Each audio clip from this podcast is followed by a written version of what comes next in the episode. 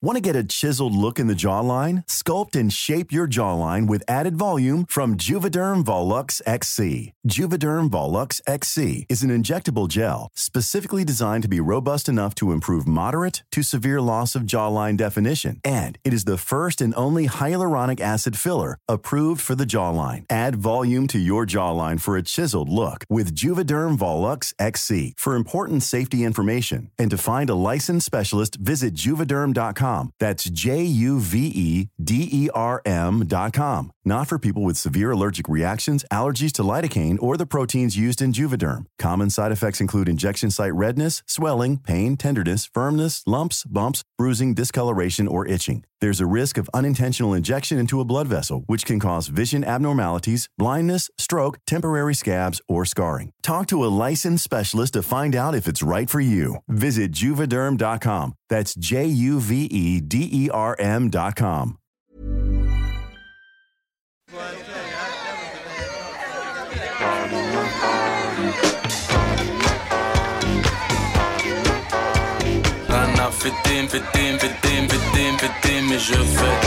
Le sens de la fête, un podcast de Christophe Caillet pour Nick, la radio. Peut-on perdre le sens de la fête comme on perd le goût ou l'odorat? Pendant presque deux ans, en club ou en plein air, dans les rues de la capitale, en banlieue, en région ou dans les campagnes, la bringue a été contrainte, confinée, confisquée. Pourtant, la fête, elle renaît, elle renaît toujours. Elle nous rassemble, elle nous transcende, elle nous transporte. En before, en after, de jour comme de nuit, à deux ou à plusieurs, la fête est populaire ou underground, transgénérationnelle, multiculturelle, universelle. Dans ce podcast, on explore la teuf avec celles et ceux qui la font ou qui l'ont faite pour finalement le retrouver, ce sens de la fête. On avait trois machines à mousse on avait une autre machine à mousse euh, du côté de, du DJ. C'était des soirées où on faisait entre 4 et 6 000 personnes. C'était la, folie. Et les gens qui étaient dans la mousse re-rentraient dans la discothèque. Enfin, c'était un truc. Euh, c'était hallucinant, mais, mais super bon enfant, quoi. Je l'ai retrouvé dans son nouvel établissement, au comptoir, un restaurant sur le parvis de la gare de Bourg-en-Bresse. Vous ne connaissez probablement pas son nom, mais si vous avez grandi entre Lyon et Dijon, vous connaissez forcément son club.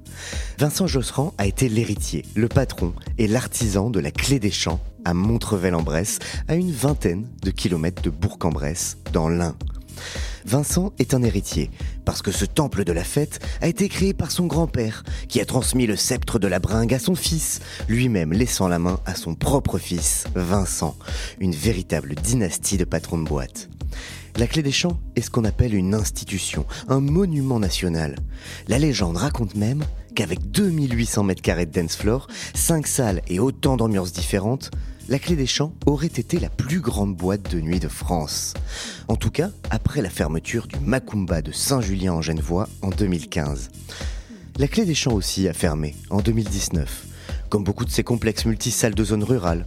Il constituait pourtant un maillage indispensable pour plusieurs générations de Français, une sorte de service public festif, accessible d'un coup de bagnole.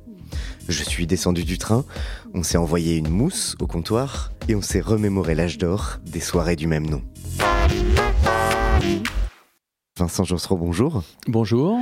La dernière fois que tu as fait la fête, c'était quand? Alors euh, actuellement, avec euh, tous nos événements qui se sont passés, euh, le Covid, la période de fermeture de la discothèque, maintenant il y a un petit moment que j'ai, j'ai pas fait la fête. Alors c'est vrai que pour moi faire la fête, c'était quand même la musique, la discothèque. Ça a été important, la fête et la discothèque dans ta vie? Ça a été une grande partie de, de ma vie, euh, ce milieu de la nuit. J'ai été baigné dedans puisque, bien sûr, c'était une entreprise familiale que mon grand-père avait créée en 72. Et euh, tout petit, euh, je connaissais la clé des champs par cœur. Et ce qui m'a amené à reprendre la suite dans les années 2000. Et j'ai continué la nuit pendant plus de 20 ans. Un peu une idée de l'origine en fait euh, Comment ton grand-père s'est retrouvé à ouvrir euh, une discothèque euh, D'où il venait Quel était son milieu? Il vient d'un milieu très modeste et il était passionné de musique. Donc il s'était mis à faire de, la musique, du saxo, de la clarinette. et puis jusqu'à un moment donné, il est rentré dans des fanfares. Dans notre région, on appelait ça des fanfares. Il était adhérent de plusieurs fanfares dans le département. Et puis il a commencé à, à jouer dans des balles, il a commencé à jouer pour euh, les conscrits, euh, etc. Et il s'est mis à acheter, dans un premier temps, un premier bal, un chapiteau. Du coup, un bal ambulant? Exactement, qui passait de fête de village en fête de village. Donc un bal, deux balles, euh, trois, et puis jusqu'à ce qu'il en ait eu quatre. Et dans les années 70, il s'est dit, bah, pourquoi pas maintenant se fixer dans un lieu qui a été Montrevel-en-Bresse, alors pourquoi ce lieu, Montreuil-en-Bresse, je ne sais pas. En tout cas, euh, ça a été un endroit idéal au niveau des accès autoroutiers d'aujourd'hui, puisqu'on a trois accès autoroutiers. On était à 20 km de Mâcon, à une vingtaine de kilomètres de Bourg-en-Bresse. Lons-Saunier, c'était à moins de 40 minutes. Dijon, la même chose, une heure et quart, Dijon. Et euh, Lyon, bien sûr, 45 euh, minutes d'autoroute à autoroute. C'est fascinant, c'est cette époque des balles ambulants avant qu'avec la clé des champs existe. En fait, il n'y avait pas de discothèque, c'est pour ça que, que des chapiteaux s'installaient de village en village pour, euh, pour emmener le dancing en quelque sorte. Exactement, mais je pense que déjà à cette époque-là, les gens recherchaient euh, cette fête, cette proximité. Euh, la musique. Euh, c'était les débuts de tous ces grands artistes hein, euh, qui ont disparu aussi, hein, comme euh, les Johnny, les Forban, le rock and roll, le rockabilly. Enfin, c'était toutes ces années-là qui ont fait déambuler toute cette génération sur les pistes et les parquets. Malgré qu'il y avait toujours ces orchestres musettes qu'on appelait comme ça dans les années 70. Euh, on dansait encore bien sur le, les valses, les pazos, les choses comme ça. Mais en tout cas, ce qui a fait la force après dans l'avenir, ça a quand même été le, le rockabilly, quoi. Et alors, quand euh, ton grand-père ouvre la clé des champs, est-ce que ça ressemblait déjà à la discothèque que toi euh, tu vas diriger? Est-ce que c'était différent? Comment c'était? Alors non, pas du tout, puisque c'était dans un premier temps, quand il a, il a ouvert, on était, enfin, la discothèque était ouverte le dimanche. Le vendredi et samedi, c'était encore les, les balles. Et après, il ouvrait le dimanche en plus, mais c'était euh, une centaine de personnes, pas plus. Ah, c'était tout petit en fait. C'était tout petit, exactement. C'était une ancienne ferme qu'il avait euh, rénovée en, en, deux grandes salles où il faisait encore des orchestres euh, le dimanche dans l'une des salles, mais c'était une centaine de personnes qui venaient euh, danser sur, euh, sur les pistes de la clé des champs. Comment ça s'est euh, développé ensuite comment, bah, comment ça a grossi? Est-ce que, est que ça a eu du succès tout de suite? Alors ça a mis du temps aussi à démarrer et je pense que la folie des discothèques a été avec tous ces groupes rock. Alors nous, ce qui nous a fait démarrer dans la région, ça a été la venue des, des Forbans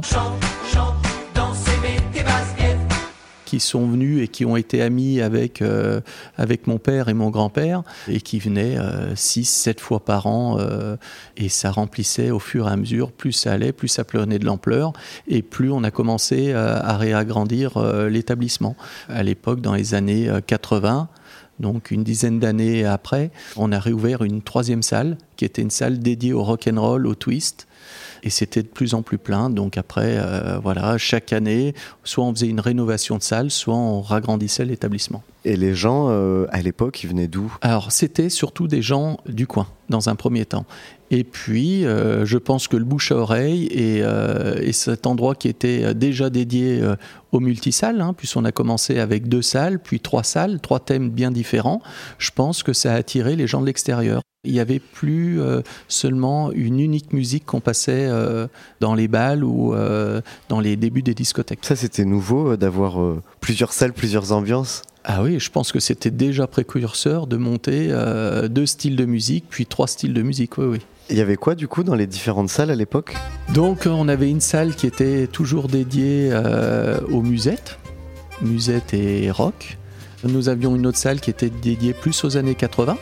Et puis après, nous avions la salle exactement, euh, salle du haut, qui était euh, dédiée au rock and roll, euh, rockabilly. Et donc, par exemple, salle années 80, on pouvait entendre quoi Ah ben, on était dans les débuts de, des Bonnet M, ce qui était disco, quoi, le début du disco. Donc c'est vrai que les discothèques à cette époque-là, ceux qui ont pu créer leur discothèque dans les années 80, ont connu la, folie de la nuit. Hein.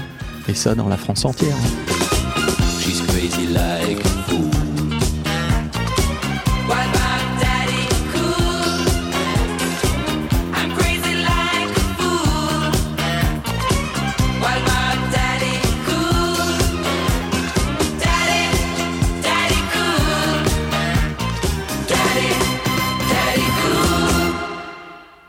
Ensuite, c'est ton père qui a repris euh, la discothèque à la suite de ton grand-père, c'est ça? Exactement, puisque mon père a tenu les balles pendant une dizaine d'années. C'était naturel pour lui, euh, comme ça, de transmettre euh, de père en fils le flambeau de la nuit?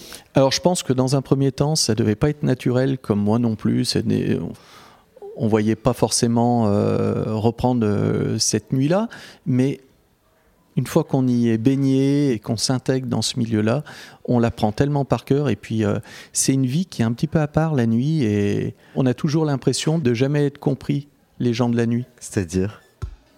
On est un petit peu en marge de à cette époque-là. Hein. Maintenant, on le voit un petit peu moins bien, mais on était en, marge de la société, quoi. On était des, des saltabanques, quoi. à l'époque de tous ces groupes euh, hard rock, rock, euh, même euh, Johnny qui été là, quand il faisait un concert, ses débuts, on savait forcément que ça allait partir, c'était les blousons noirs, que ça allait partir en bagarre, enfin. Et notre milieu de la nuit, c'était un petit peu ça. C'était un petit peu, c'est un endroit quand même où il faut faire attention, où il risque d'avoir des bagarres, où il risque. Alors que pas du tout, c'était vraiment l'endroit dédié à la fête et euh, finalement où les gens pouvaient euh, décompresser euh, sans se poser de questions. Quoi.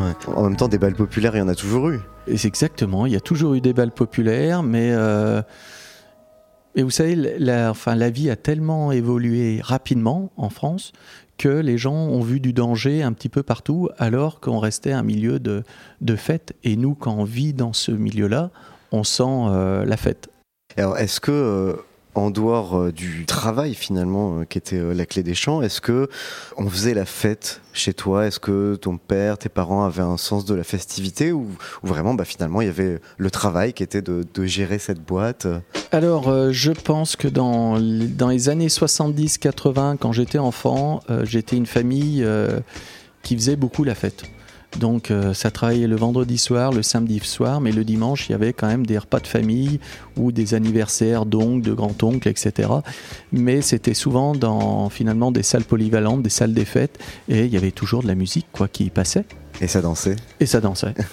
voilà, il y avait encore mon grand-père qui faisait partie de ce monde-là, et c'est vrai qu'il n'hésitait pas à sortir ses instruments de musique pour faire euh, danser la famille. Quoi. Puis à la suite, après, euh, c'est peut-être un petit peu plus professionnalisé, la discothèque, et donc euh, c'est vrai qu'on avait perdu un petit peu ce côté festif en famille, mais on l'avait pas du tout perdu pour nos clients, donc on donnait 100% de notre temps pour, pour nos clients. Mais du coup, chez les Josserand, la discothèque est une affaire de famille. Exactement, c'est une affaire de famille. Euh. Comment t'expliques euh, cette transmission? C'est un peu euh, atypique pour le coup d'être d'être patron de boîte de père en fils? Oui, c'est vrai. c'est vrai que je me suis jamais posé la, question pourquoi avoir repris le flambeau? Bah, sûrement l'amour de la nuit, hein, encore l'amour de voir les, les gens danser, déambuler, avoir le sourire, se dire que bah, on est en train de leur faire passer un, un bon moment. Et ça, c'était top, quoi. De voir ça, c'était vraiment euh, super. Et donc pour toi, ça a été euh, naturel de reprendre le flambeau aussi? Tu l'as repris à, quel âge d'ailleurs? Alors moi, j'ai démarré euh, très tôt, déjà pendant les vacances. C'était ces périodes-là où, quand j'étais mineur, où je pouvais commencer à aider mon père dans la nuit, donc aussi bien derrière des, les lumières, aussi bien à l'accueil, aussi bien derrière un bar. Alors, je travaillais uniquement les week-ends dans un premier temps, tout en gérant mes études. Et puis, à la fin de mes études, ouais, la question s'est pas, euh, pas posée. J'ai intégré directement euh, le milieu familial et le milieu de la nuit. Quoi. Alors, est-ce que tu te souviens de tes premiers souvenirs? De la clé des champs euh, Est-ce que quand tu étais petit, avant d'y travailler, tu traînais Alors, mon premier souvenir et mon premier artiste. Je devais avoir euh, une quinzaine d'années et j'avais eu le droit d'aller voir euh, cet artiste-là au départ. C'était François Fellman. Donc c'était rigolo parce que j'ai un souvenir euh, de lui sur, sur la scène de, la Clé des Champs, donc dans les premières salles. quoi. C'était interdit aux mineurs. Bien sûr. tu peux me faire danser,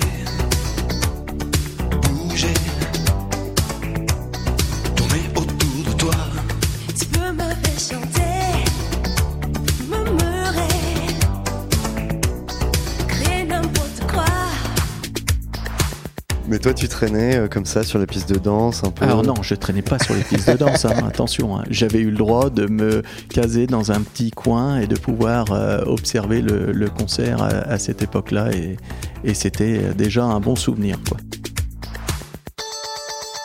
Et est-ce que un petit peu après, euh, t'es sorti en tant qu'ado à la clé des champs, jeune majeur? Alors non, parce que finalement, au final, j'ai tout de suite travaillé.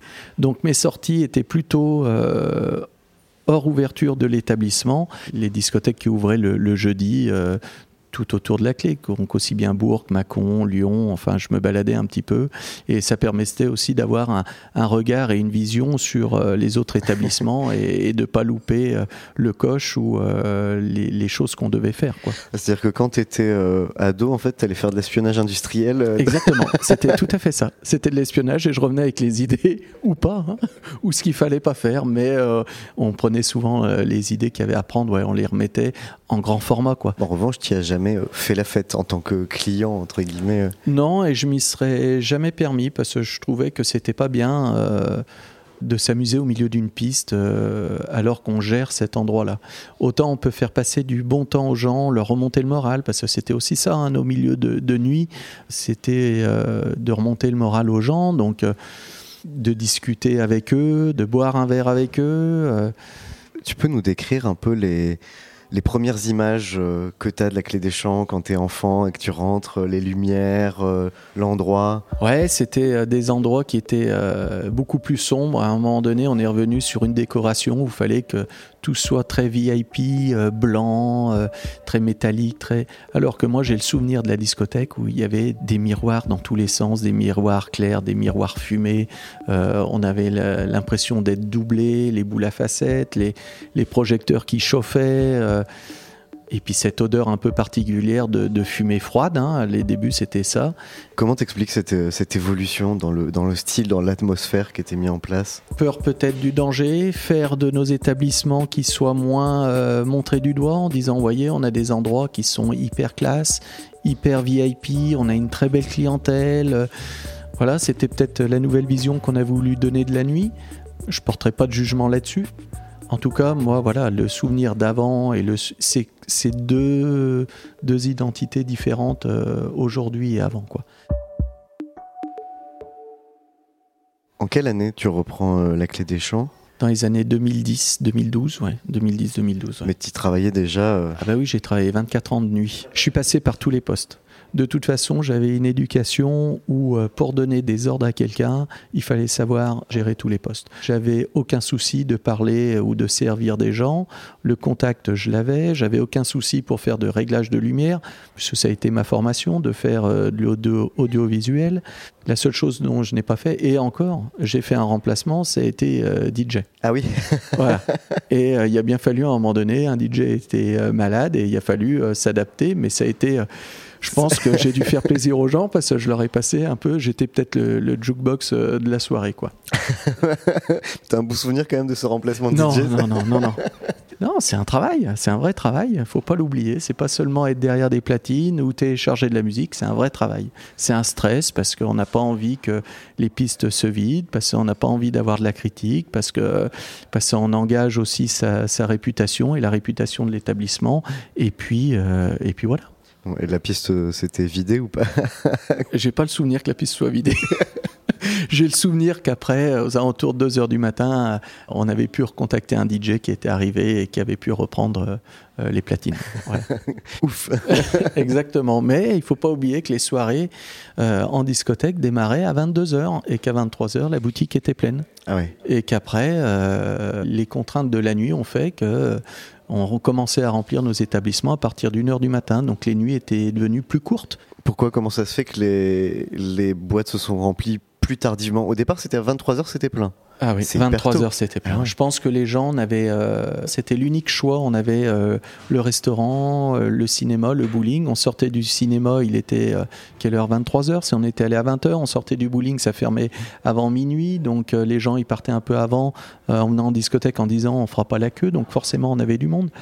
Et puis après il y a eu tellement de choix et d'ouverture euh, d'esprit, ce qui a été un bien. hein, euh, Peut-être après des concerts qui se sont mis en place de plus en plus tard, les après-concerts euh, qui finissaient plus ou moins en, en discothèque. Enfin, tout ça, on fait que les gens continuent à faire la fête dans d'autres endroits et après venaient euh, chez nous en discothèque. En gros, il y a eu euh, l'apparition des before. Exactement, exactement, et qui fermaient de plus en plus tard. Et donc, à un moment donné, on dit que euh, la Clé des Champs est la plus grande discothèque de France. Est-ce que c'est vrai? Oui, oui, moi je pense que oui, et je le confirme. Non, on faisait partie des dix plus gros établissements de France. Dans les années 90, c'est là où euh, il y a quand même eu, euh, à la sortie des années 80, un grand boom et l'électro est apparu. Donc on a commencé à ouvrir euh, en 92 euh, la première salle électro qui faisait aux alentours de 500 mètres carrés.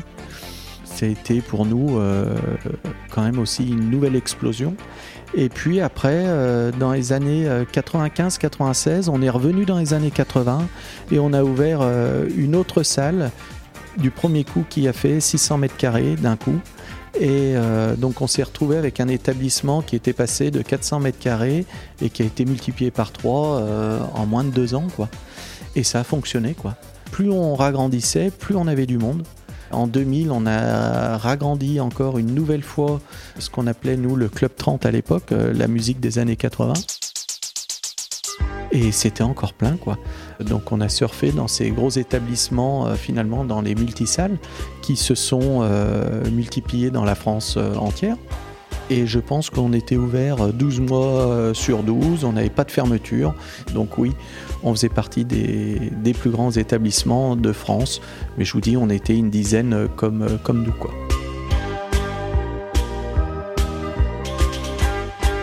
Il y a eu euh, au sommet euh, la Clé des Champs. Ça faisait combien de quelle surface, combien de mètres carrés? 2800 mètres carrés euh, au sol. 5 salles, 5 ambiances au maximum. Cinq salles, cinq ambiances. On avait un restaurant, on avait fait un fast-food à l'époque. Une terrasse aussi durant la période d'été qui nous a bien servi après euh, avec la nouvelle réglementation euh, qui a été la terrasse fumeur.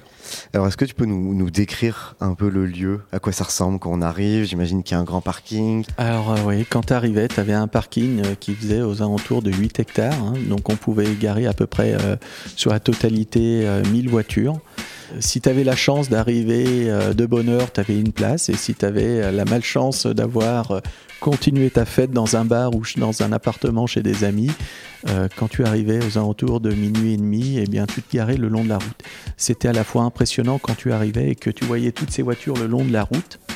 Déjà, je pense que euh, si tu étais un fervent de la nuit, comme je l'ai été, tu avais les poils qui s'hérissaient quoi, en disant Waouh, ça va être la folie ce soir. quoi. Parce qu'il y avait combien de capacité Combien de personnes au maximum?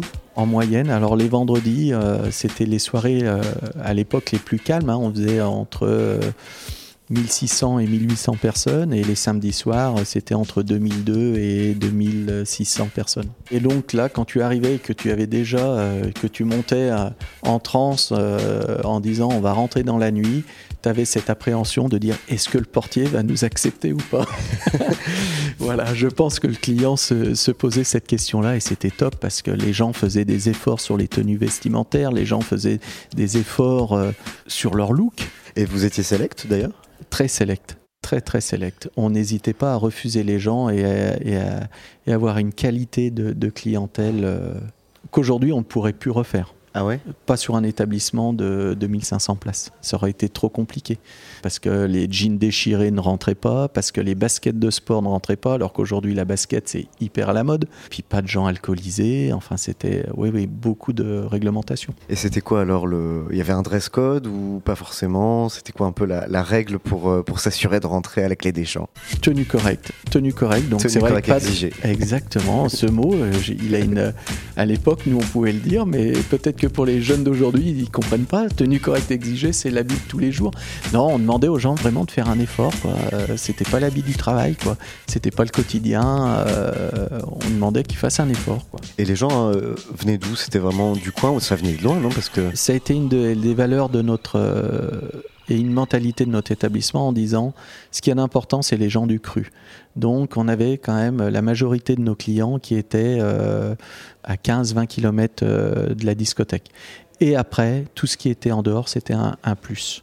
On disait, bah, si le temps est mauvais, à l'époque il neigeait, alors s'il y avait de la neige, qui est-ce qui viendrait? Est-ce que c'est des gens qui sont à une heure et demie de route qui vont faire l'effort de venir chez nous? Ou est-ce que c'est les gens qui sont à 10 minutes, un quart d'heure de chez nous qui viendront? Et c'est quand même les gens de 10 minutes et un quart d'heure de chez nous qui viendront. Donc c'est vrai qu'on avait quand même euh, notre clientèle qui était euh, du coin. Après, bien sûr, la notoriété de notre euh, établissement a fait qu'on on a eu de plus en plus de gens qui venaient à de une heure, une heure et demie aux alentours. Quoi.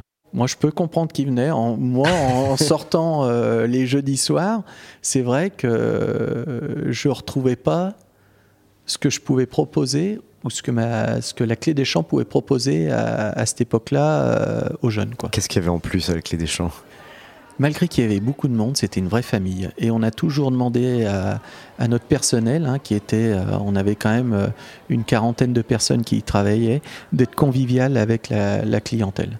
Donc euh, c'est vrai qu'on retrouvait ce côté convivial. Alors c'était nous hein, qui l'avions instauré, hein, nous en tant que patron, en disant on est convivial avec notre équipe et notre équipe est conviviale avec nos clients.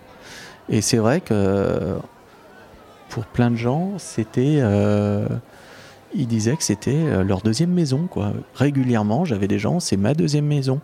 Euh, vous pourrez voir, euh, lorsqu'on a fermé, et que j'ai envoyé le message de fermeture de la clé des champs, on a explosé les records hein, sur les... Sur Facebook.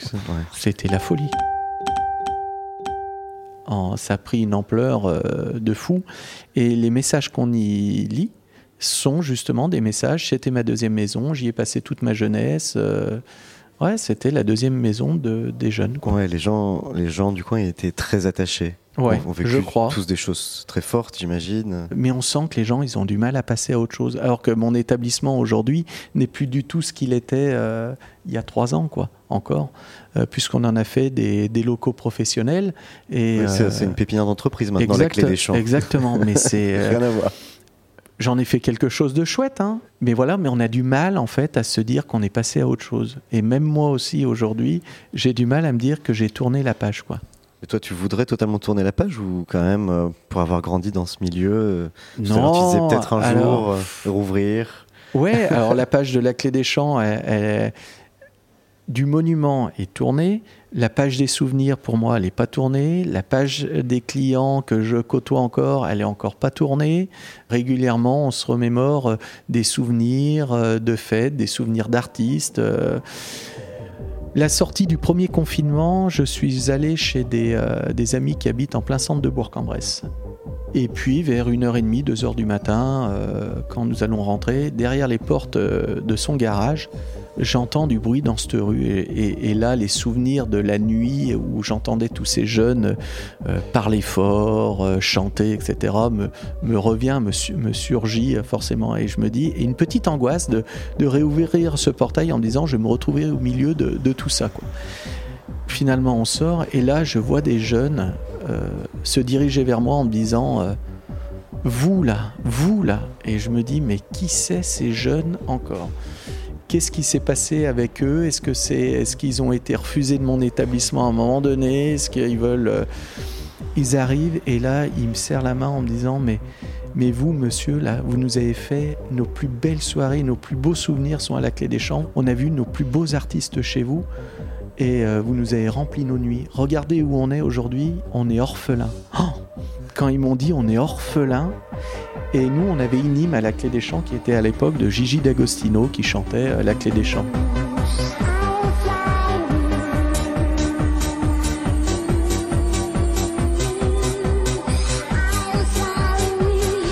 Et euh, il y avait une centaine de jeunes qui étaient dans cette rue, qui passent de discothèque en discothèque, puisque c'est des monosalles au centre de Bourg, et qui se sont mis à chanter euh, l'hymne de la clé des champs, en chantant la clé des champs. Et moi, je me suis retrouvé au milieu en disant, mais euh, qu'est-ce que je fais là Ils sont en train de me chanter la clé des champs dans toute la rue et je ne savais plus où me mettre. Et c'est vrai que quand j'ai repris ma voiture, j'avais un pincement au cœur en disant mais c'est vrai, j'ai peut-être abandonné tous ces jeunes en fait.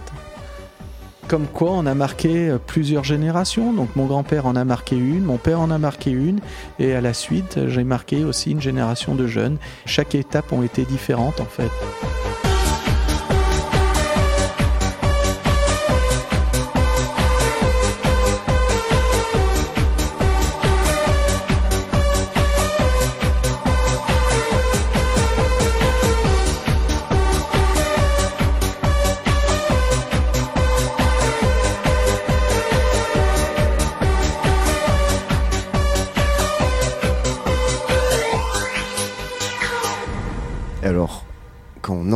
Dans la clé des champs, comment c'est Est-ce que tu peux nous décrire Comment sont les cinq salles? Décris-nous les cinq salles, les différentes ambiances. Quand tu rentres dans la clé des champs, déjà tu passes sur un, grand couloir qui faisait une boucle, euh, puisqu'à l'époque on avait fait ce grand couloir en s'inspirant, comme Euro Disney, euh, où, tu fais ta- la queue en faisant des zigzags, et on s'était inspiré de, de ce couloir-là en disant, eh bien en faisant les zigzags, les gens n'ont pas l'impression de perdre du temps dans une queue interminable.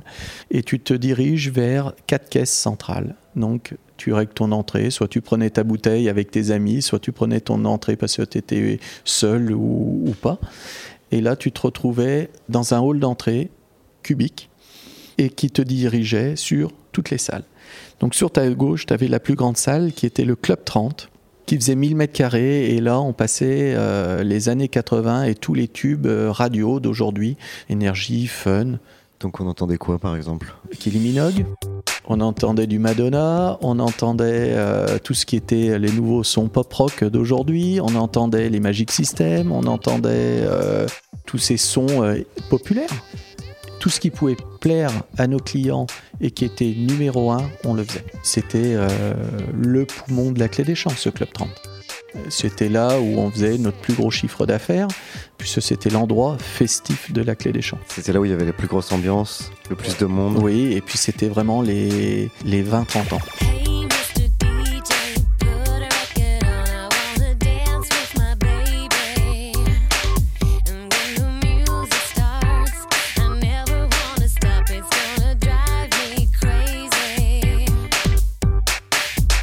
Quand on remontait et qu'on revenait sur, nos pas, sur ta droite, on avait euh, le Mitch Club. Le Mitch Club, euh, c'était une salle euh, qui était plus dédiée aux souvenirs des années 80 et au, rock, au rockabilly. Donc on était sur une clientèle de euh, 40 ans et plus, 40, 60 ans.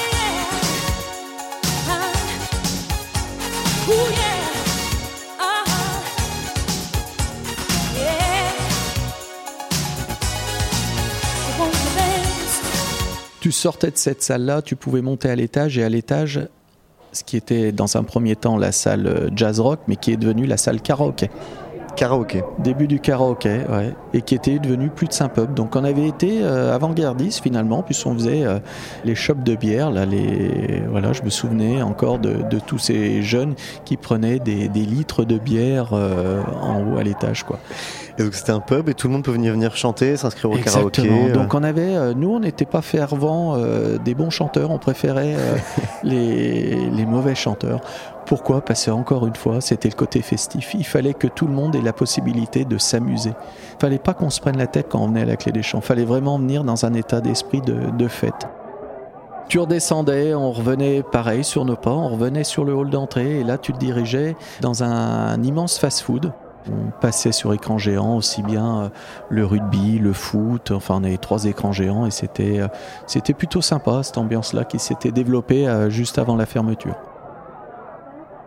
On passait de cet espace-là et là on arrivait sur une salle tout de suite sur la droite qui était la première salle de la Clé des Champs qui avait été créée par mon grand-père mais qui a été modifiée et puis qui était devenue euh, euh, la salle Cita. Puisqu'au départ, on s'était un peu plus basé sur euh, salsita, salsa, merengue, euh, les, les couleurs un peu plus chaudes, plus, Plus latino, soleil. ouais. Ouais, exactement. Mais on s'est rendu compte que le latino, ça avait de l'impact sur Paris. Puisque je me souviens euh, d'être monté au salon de la discothèque à l'époque, et comme on était, euh, on avait voulu développer cette salle-là, on était allé au début du barrio latino, donc qui est aussi un- qui était un bel endroit du début de la, du latino, mais on n'a jamais pu réussir à reproduire ça euh, sur, euh, sur Bourg. Ouais, Il n'y avait pas le public pour. Pas le euh, public, alors qu'il y est aujourd'hui. Voilà. Ah oui. Mais les débuts, euh, non, ça n'a pas, ça a pas fonctionné comme on le souhaitait. Donc c'était une salle qui faisait à peu près euh, 300 mètres carrés, qui a évolué et, que mes DJ ont fait évoluer après par la suite, dans le bon sens, puisque c'était une des salles dédiées euh, au rap.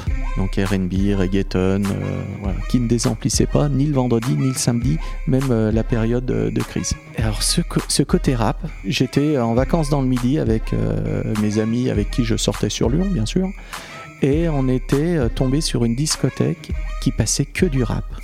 Et quand j'étais revenu, euh, j'avais dit à mon père, j'y attends. Et euh, finalement, nous, nos vacances, on les a passées dans ce, cet établissement-là. Reggaeton, rap, euh, rap américain, beaucoup, puisque le, rap français était encore pas, aussi en vogue qu'il ne l'est aujourd'hui. Et on a monté cette salle, Salsita.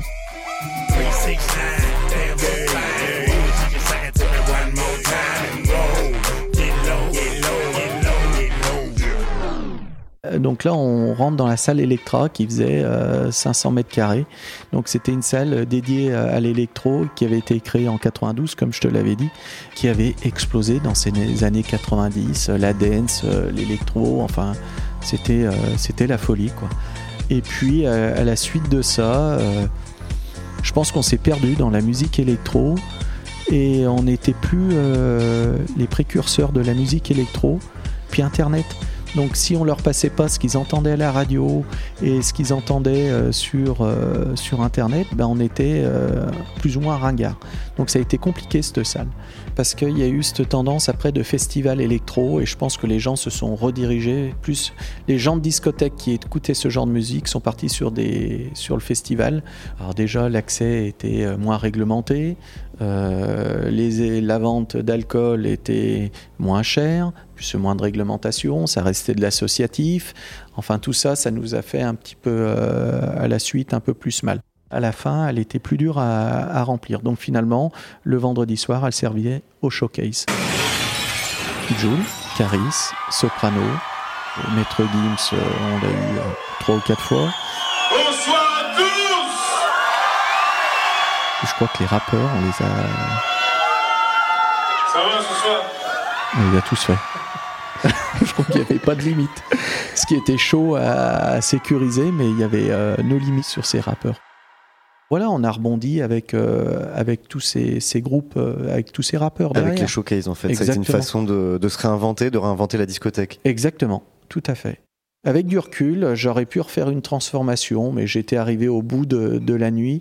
J'aurais pu basculer ma salsita qui faisait euh, ouais, 200, 250 mètres carrés, la basculer dans la grande salle avec un nouveau décor euh, sur une salle de 500 mètres carrés qui aurait été deux fois plus. Et je pense que ça aurait été un nouveau rebond. Mais, mais pour combien de temps? Parce que la nuit, à un moment donné, surtout nos établissements, voilà, elle a diminué. C'était plus l'attente euh, de la nouvelle génération. Cette idée d'avoir euh, cinq salles, cinq ambiances, ou en tout cas plusieurs salles avec autant d'ambiances différentes, c'est l'idée euh, d'en donner pour tous les goûts? Exactement. On voulait satisfaire un maximum de clients. Et vous savez, dans un groupe euh, d'amis, bah, tu as des gens qui sont plus rock, tu as des gens qui sont plus variété, il y en a qui sont électro, il y en a qui sont plus années 80. Et en fait, quand ils se retrouvaient entre amis, eh bien, ça leur donnait la possibilité de voyager de salle en salle. Et finalement, euh, tout le monde avait passé une excellente soirée. Et les gens circulaient pas mal entre les salles. Ah, mais ouais. beaucoup. Il y avait une, une vie euh, dans, dans tous les couloirs. Il y avait une vie dans le hall d'entrée. Il y avait une vie. euh, je pense qu'il n'y avait pas un lieu qui n'était pas en effervescence, quoi. Est-ce que tu as eu des, des modèles, des inspirations de, je sais pas, de grands clubs à Las Vegas, de- d'autres grands clubs en France ou en Europe Toutes nos décos ou toutes nos shows lumière ont souvent été inspirés de, concerts, surtout les Américains. Ils étaient hyper forts pour ça. Donc on, essayait de s'adapter euh, là-dessus. Et puis après, il y a eu aussi les, les DJ comme Guetta. Voilà, ils ont fait des, des shows, mine de rien, que tu aimes ou que tu n'aimes pas. euh, ça avait des ampleurs de, de spectacle. Donc il fallait donner à nos univers, euh, même si on faisait pas un showcase, d'avoir euh, une salle de spectacle fait par les DJ. Quoi. Et alors, euh, comment ils étaient briefés, les DJ C'était à la fin, c'était hyper compliqué pour eux.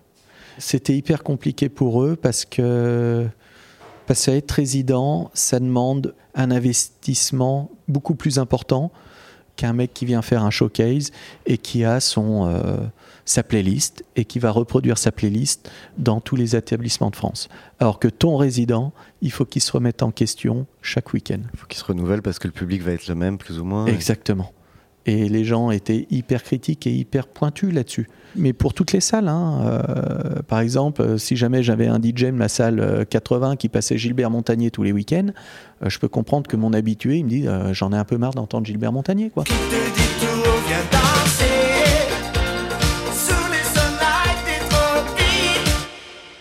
Et comment on fait pour mettre de l'ambiance dans une salle aussi grosse, avec autant de monde?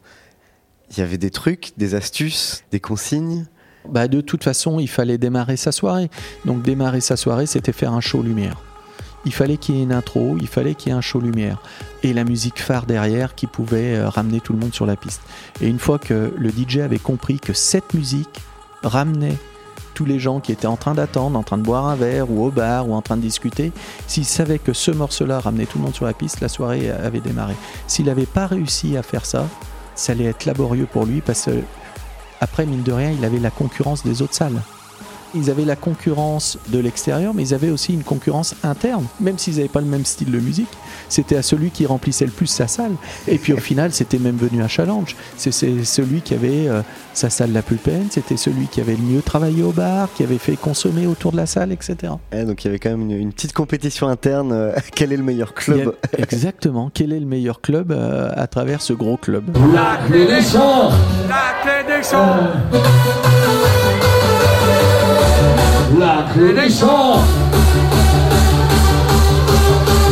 Est-ce que vous êtes toujours vivants Et est-ce que les, il y avait de l'animation aussi? C'est-à-dire, Est-ce que les DJ prenaient le micro Il y avait des Tout le animations? temps. Ouais. Moi, moi, moi, euh, ce qui était surprenant quand je sortais dans les autres euh, discothèques, c'est que les DJ prenaient pas le micro. Et chez nous, les DJ prenaient le micro. Ils avaient un vrai, euh, ils avaient une vraie voix, quoi. Tous, tous nos DJ avaient une superbe voix euh, ou une très bonne animation. C'était aussi des animateurs avant tout. On a, on, on pariait sur l'animateur et le DJ. On pariait pas seulement sur le DJ. Toute la lumière, putain Dédicace au Rémi derrière Pour créer quoi? Pour euh, qu'est-ce qu'ils apportaient en plus? Il fédérait. Ouais, je pense qu'il fédérait les gens, il les motivait, il les, euh, il les accompagnait dans leur univers, euh, dans le côté festif. euh, et je pense que la voix dans un établissement euh, comme chez nous était importante. Il y avait un peu en termes d'animation, des jeux, ou enfin c'était vraiment la musique. euh, Non, nous, beaucoup de musique. Et après, on a amené beaucoup de, de soirées euh, comme les Spring Break, les choses comme ça, qui avec euh, DJK, qui est de, de Paris, et avec qui on a, on a fonctionné pendant les 6-7 dernières années ensemble, où on avait 3-4 soirées ensemble, mais ils venaient avec une troupe euh, d'enfer. Mais là, ça, ça remplaçait un showcase. hein. C'était quoi du coup ces soirées Spring Break? Soirée Spring Break, il arrivait, il avait une dizaine de mecs. Alors on le faisait dans une des salles, hein. on pouvait pas se permettre de faire toutes les salles, mais il il décorait euh, toute la salle. Et après, il y avait une animation toute la nuit. Donc lui euh, était le MC. Et sur mon DJ qui envoyait de la musique, euh, pour moi super. Et une animation aussi bien euh, performance artistique. Donc on avait des robots à LED sur échasse, on avait des mascottes qui se, on avait les gogos qui faisaient partie de la nuit. hein. Et gogo danseurs Ex- Exactement, danseurs, danseuses. euh, euh, ce côté sexy de la nuit, ce côté euh, humoriste aussi, cracheur de feu, jongleur, euh, on a eu de l'hypnose, on a eu... Non, c'était des soirées qui étaient complètes. Et DJK, à cette époque-là, il avait ce talent de ne pas laisser s'endormir les gens. Donc ces petits passages d'artistes étaient très courts en fait. Donc s'ils mettaient des filles, des gogo danseuses, elles étaient très courtes parce que ça peut lasser aussi un public de féminin qui dit oh encore ça et hop on passait tout de suite avec des échassiers qui crachaient des feux, qui, qui jetaient des feux d'artifice, etc. Enfin et on dynamisait euh, cette nuit-là. euh, voilà, pendant euh, trois heures et demie de temps, quoi. Ouais, Il fallait vraiment du rythme, du rythme et- Exactement. et, du spectacle permanent. Exactement, tout à fait. C'était quoi pour toi les meilleures soirées à la Clé des Champs? Alors les plus belles soirées et le plus grand nombre aussi, bah, ça a été dans un premier temps les soirées mousse. Attention, mercredi 13 juillet, événement national. La Clé des Champs organise pour vous la plus grande soirée mousse de France en extérieur. Alors préparez vos tenues de plage et rejoignez-nous pour une expérience unique. Mercredi 13 juillet, la plus grande soirée mousse de France. Ne manquez pas le feu d'artifice musical à 23h. La Clé des Champs à Montrevel-en-Bresse, autoroute A40, sortie Bourg-Nord. Infoline 04 74 25 41 92. Les soirées mousse, les, Ouais, les fameuses soirées Les mousse. fameuses soirées mousse. Et je pense, encore une fois, quand on annonçait euh, la soirée mousse, la plus grande soirée mousse de France, je pense que c'était vrai. Je suis pas sûr d'en connaître une autre en France comme la nôtre. C'est-à-dire, décris-nous, c'est la plus grande soirée mousse de France. C'est c'est pas rien d'organiser ça. On a même eu la prétention à un moment donné de dire la plus grande soirée mousse d'Europe. Bon, après, euh, sais pas.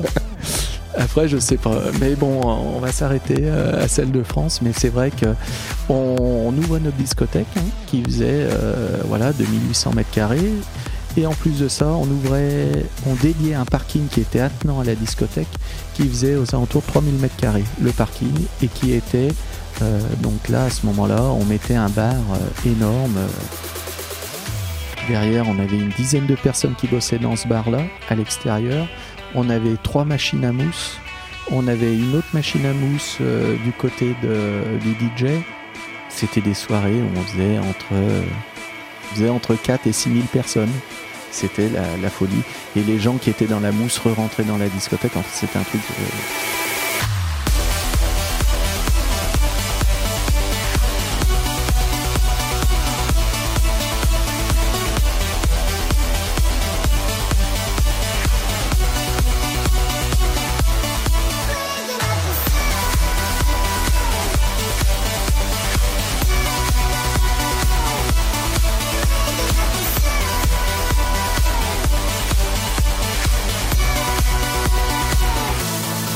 C'était hallucinant, mais, mais super bon enfant, quoi. Et oui, les gens venaient de très loin. Et là, on démarrait notre soirée mousse plutôt tôt, puis on l'a démarré à 20h. Puis on, a, on travaillait, on avait des partenariats avec euh, Buffalo Bill de Bourg-en-Bresse, enfin de Viria, euh, qui faisait des, hamburgers toute la nuit dehors. euh. Ouais, c'était, c'était je pense, les soirées les, les plus exceptionnelles et les plus grosses que la Clé des Champs n'ait connues. Après, on a fait, on avait démarré euh, une beach party. Donc là, j'avais acheté une piscine que j'ai encore, hein, qui est à vendre, qui faisait euh, 24 mètres par 12 et qui faisait 1 mètre de haut. Ah, mais c'était. euh, Donc là, on avait fait notre premier beach party ouvert à 15h. on avait fait des terrains de boules, des ventres qui glissent, la piscine géante au milieu, un bar arrosé, un bar à morito. C'était aussi une des, des belles soirées. Bah, incroyable de faire baigner les gens euh, et puis euh, de leur dire après vous finissez en boîte de nuit quoi. Bon après ça nous a demandé beaucoup de gestion, hein. il a fallu mettre des maîtres nageurs, il a fallu euh, et puis les contrôles derrière avant de démarrer votre soirée, il y avait les pompiers qui venaient puisqu'on était un établissement de première catégorie, ça demande des- une réglementation avec les pompiers, euh, les administrations, les préfectures qui est qui est énorme quoi.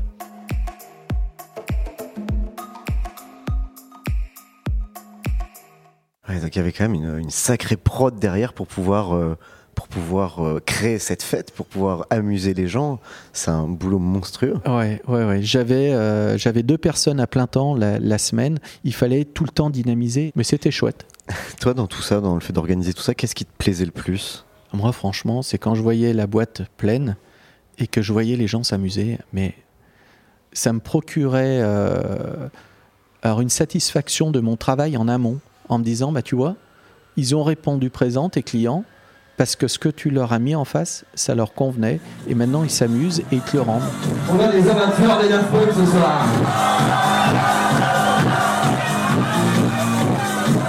Ça tombe bien, on les aime aussi. Bientôt avec lui. hein. C'est un job qui est quand même très particulier parce qu'on a affaire à tous les corps de métier. Parce que comme tu dois ré- rénover ta, boutique, tu as affaire à un électricien, un menuisier, euh, Après, euh, comme tu dois travailler dans la musique, tu as affaire à un côté artistique. Puis après, tu as le côté où tu dois faire la pub, donc tu as affaire aux à l'infographiste, aux réseaux sociaux. Et puis après, tu as la gestion administrative. Alors moi, je pense que je suis imbattable sur la sécurité incendie hein, aujourd'hui. hein. Donc euh, tout ce côté-là. Après, tu as affaire à la gendarmerie, à la préfecture. euh, tu peux pas avoir plus. Tu peux pas être plus complet quand tu as fait la nuit. Je crois que tous ces patrons de boîtes de nuit, pour moi, ils sont complets, quoi. Et tu étais toujours présent euh, la nuit quand il y avait les soirées? Toujours.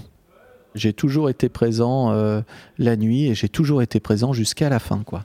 J'étais, je pense que j'étais dans les premiers euh, sur les lieux. J'allais à mon établissement, il était 18h30 et je repartais. J'arrivais chez moi, il était 7h du matin. C'est éprouvant quand même comme, comme rythme. Ça a été éprouvant plus vers la fin, où euh, la concurrence, voilà, où les boîtes de nuit euh, devenaient euh, moins remplies, et, et là on avait ce côté un peu plus fatigant, une fatigue psychologique, mine de rien, en disant bah tiens pourquoi c'est plus calme ce soir, pourquoi si, pourquoi ça, faudra que je retravaille ci, faudra que je retravaille ça. Donc c'est vrai qu'on avait cette fatigue, cette fatigue euh, psychologique. Alors justement, la, la discothèque La Clé des Champs, elle ferme je crois le 28 juillet 2019. Oui. Qu'est-ce qui qu'est-ce qui s'est passé? Pourquoi la fermeture? J'étais euh, j'étais fatigué, pas de la nuit, hein, attention, hein, j'étais fatigué. Euh, je pense que j'étais arrivé à un moment donné au bout euh, de ce que moi je pouvais faire et j'avais l'impression de plus prendre les, les bonnes décisions euh, côté artistique. Est-ce que et puis j'avais plus envie de. On réinvestissait une salle, on refaisait une déco tous les ans et j'avais plus envie de ça. Et euh, tu te souviens de notre dernière soirée? Ouais. Avant la fermeture? Ouais, c'était. Je suis rentré à midi. Ah oui Ah ouais, c'était la... c'était fou quoi. Ouais, ouais, ouais, ouais. C'était. Alors durant la nuit, je m'en suis pas forcément rendu compte parce qu'on a tellement eu de monde. Pourtant, on avait annoncé la fermeture assez tôt, hein. Mais euh, en se disant, il faut qu'on arrive à, donner une dernière fois la possibilité aux gens de venir euh, voir notre établissement, voir l'endroit où ils ont fait la fête, voir l'endroit où ils ont rencontré leurs femmes, où ils ont emmené leurs enfants, etc. Donc c'était toutes euh, deux ou trois générations qui auraient pu revenir. Et finalement, je me rends compte que les gens ont quand même basé sur la dernière soirée en pensant qu'il allait y avoir quelque chose d'exceptionnel la dernière soirée. Mais la chose exceptionnelle qu'il y a eu la dernière soirée, c'est eux, quoi. Tout simplement. Et on ne pouvait pas passer à travers cette dernière soirée sans, sans ces clients. Donc on n'avait pas besoin de faire autre chose, puisque c'était eux qui faisaient la fête. T'étais dans quel état d'esprit? T'étais nostalgique? J'étais dans l'état d'esprit de, déjà de, de pouvoir faire plaisir à tout le monde, donc de faire entrer un maximum de monde en disant mais donner la possibilité à chacun de vivre cette dernière soirée, ce qui n'a pas été faisable, hein, puisqu'on a quand même un paquet de voitures qui ont fait demi-tour en disant il y a trop trop de monde.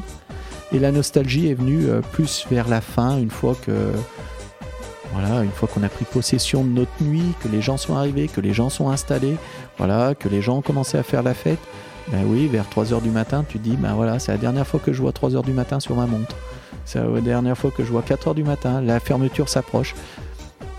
C'est difficile de fermer son établissement. Euh, moi, ça a été... euh, Ouais, ça a été compliqué, ouais. Ouais, c'est pas facile. Ouais, même là, ça m'en donnerait euh, encore la chair de poule et puis euh, la gorge qui se serre un peu quand même. C'est euh, tellement de souvenirs, c'est tellement euh, de gens qu'on a rencontrés, c'est tellement de... Ouais, la fête, quoi. C'est chouette, hein, la fête. hein. C'est chouette la nuit. hein.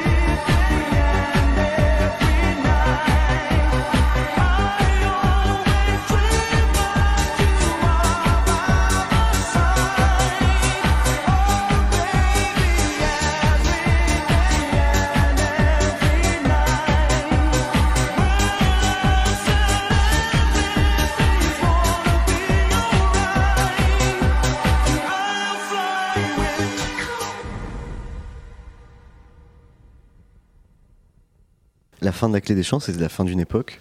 Non. Non, c'est pas la fin d'une époque. C'est des conversations que j'ai eues encore il n'y a pas longtemps en me disant et pourquoi pas? Et pourquoi pas refaire un établissement de nuit? Je sais pas. En tout cas, rien n'est rien n'est fermé au, au jour d'aujourd'hui. Comment tu vois l'avenir des établissements de nuit, des discothèques? Le- Les temps ont changé, tu disais, il y avait moins de monde, ça attirait moins les gens. Oui, mais je pense que la vie est un éternel recommencement et je pense que la nuit, euh, c'est pas fini. Euh, je pense qu'elle va rebondir et euh, je pense que nos établissements, euh, qui étaient des discothèques, en ont encore sous le pied et, avec la nouvelle génération qui arrive de patrons de boîtes de nuit, je pense que Ouais, je pense qu'il y a encore du chemin à faire avec, avec eux, et avec ce que nous, on en a fait de la nuit. Non, c'est qu'une remise en question. Et dans la vie, il faut des remises en question. Et, elle était à ce moment-là pour moi, et elle sera un moment là pour, pour la nuit. Mais on a déjà des, des mecs qui tiennent, qui tiennent la route et qui font de la nuit euh, quelque chose de super. Il y a énormément euh, de ces établissements euh, comme la Clé des Champs, et je pense qui ont, ont émergé à la même époque, dans, qui sont des discothèques dans des zones périurbaines ou dans des zones rurales, fermait, qu'on mis la clé sous la porte. Euh, comment euh, t'expliques cette tendance? Est-ce que, est que la boîte de campagne a encore un avenir? Mais oui. Bien sûr que la boîte euh, de campagne a encore un avenir. Et euh, on le voit encore, puisque nous, les gens se sont dirigés vers les périphériques, où là, maintenant, il s'est monté surtout des bars à bière, des chaînes, hein, des chaînes de bars à bière, et qui fonctionnent. Et on voit tous ces jeunes aller dans ces bars à bière et danser sur les tonneaux, quoi. Et tu dis, mais c'est pas une discothèque. Et ils n'ont pas la musique comme nous on a pu l'envoyer quoi. Euh, où tu avais des gros systèmes son où tu avais des enfin voilà c'est mais ce qu'ils ont envie les jeunes c'est de faire la fête. Et c'est pour ça que je pense que la fête est, pas morte. Elle est juste en, en train de changer de direction et en train de de ils vont revenir. La nuit reviendra. Comment t'expliques euh, euh, cette tendance et ces fermetures qu'il y a eu ces dernières années restrictions pour moi. Beaucoup trop de restrictions. On n'arrivait plus à faire notre travail de, de nuit, de, de fête. On était devenu euh, beaucoup d'administratifs, beaucoup de réglementations, beaucoup de peur de tout, peur de la route, euh, peur de l'alcool, euh, peur de nos jeunes. Est-ce qu'ils vont rentrer correctement? Est-ce qu'ils sont pas trop fous? Voilà, peur de la vitesse, peur de toutes ces routes qui sont peut-être mal sécurisées aujourd'hui. euh, et je pense qu'on était devenu, nous, on pouvait pas, enfin moi personnellement, je parle, euh, on pouvait pas faire notre travail euh, sans se poser ces questions-là. Et je pense que ça a peut-être amené ma lassitude aussi, en disant mais c'est plus mon travail. Je suis plus en train de faire de la nuit et d'être avec mes clients. Je suis en train d'avoir une certaine angoisse de comment mes clients vont rentrer chez eux. Est-ce qu'on va avoir un problème ce soir?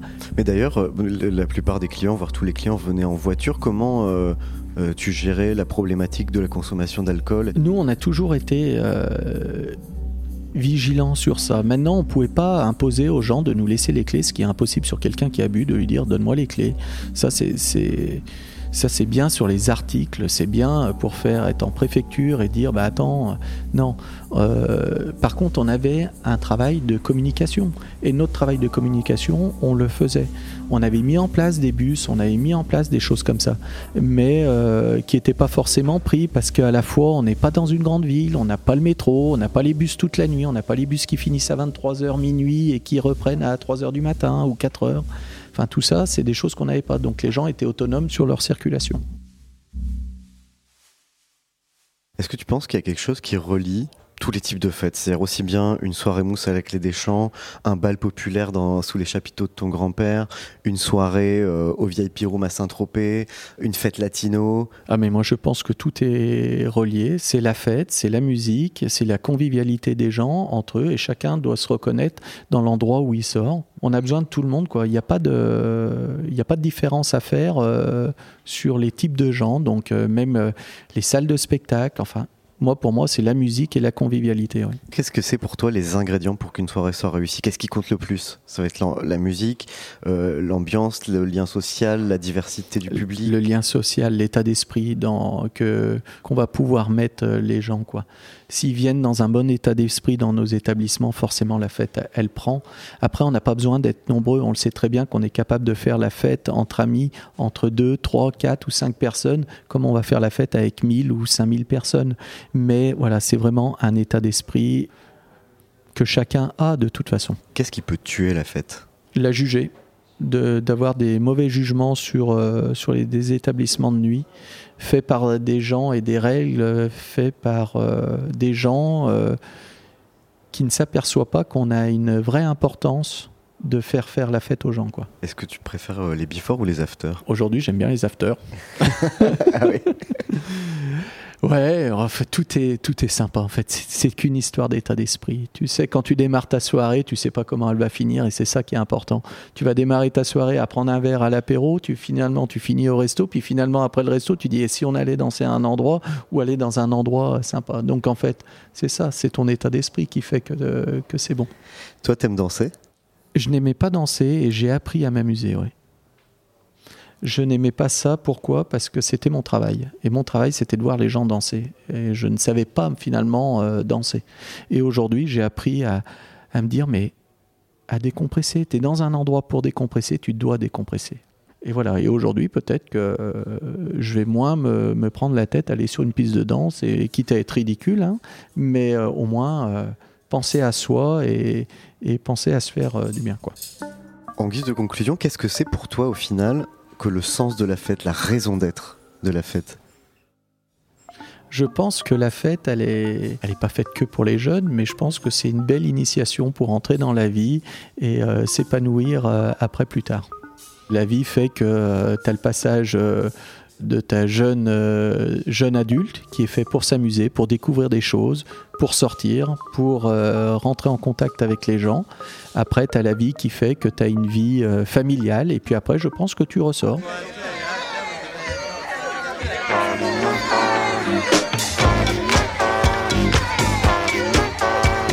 Le sens de la fête est un podcast de Nick Radio, écrit et animé par Christophe Paillet.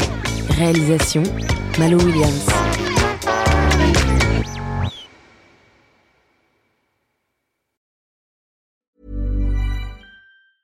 Want to get a chiseled look in the jawline? Sculpt and shape your jawline with added volume from Juvederm Volux XC. Juvederm Volux XC is an injectable gel specifically designed to be robust enough to improve moderate to severe loss of jawline definition. And it is the first and only hyaluronic acid filler approved for the jawline. Add volume to your jawline for a chiseled look with Juvederm Volux XC. For important safety information and to find a licensed specialist, visit juvederm.com. That's J U V E D E R M.com. Not for people with severe allergic reactions, allergies to lidocaine, or the proteins used in Juvederm. Common side effects include injection site redness, swelling, pain, tenderness, firmness, lumps, bumps, bruising, discoloration, or itching. There's a risk of unintentional injection into a blood vessel, which can cause vision abnormalities, blindness, stroke, temporary scabs, or scarring. Talk to a licensed specialist to find out if it's right for you. Visit juvederm.com. That's J U V E D E R M.com.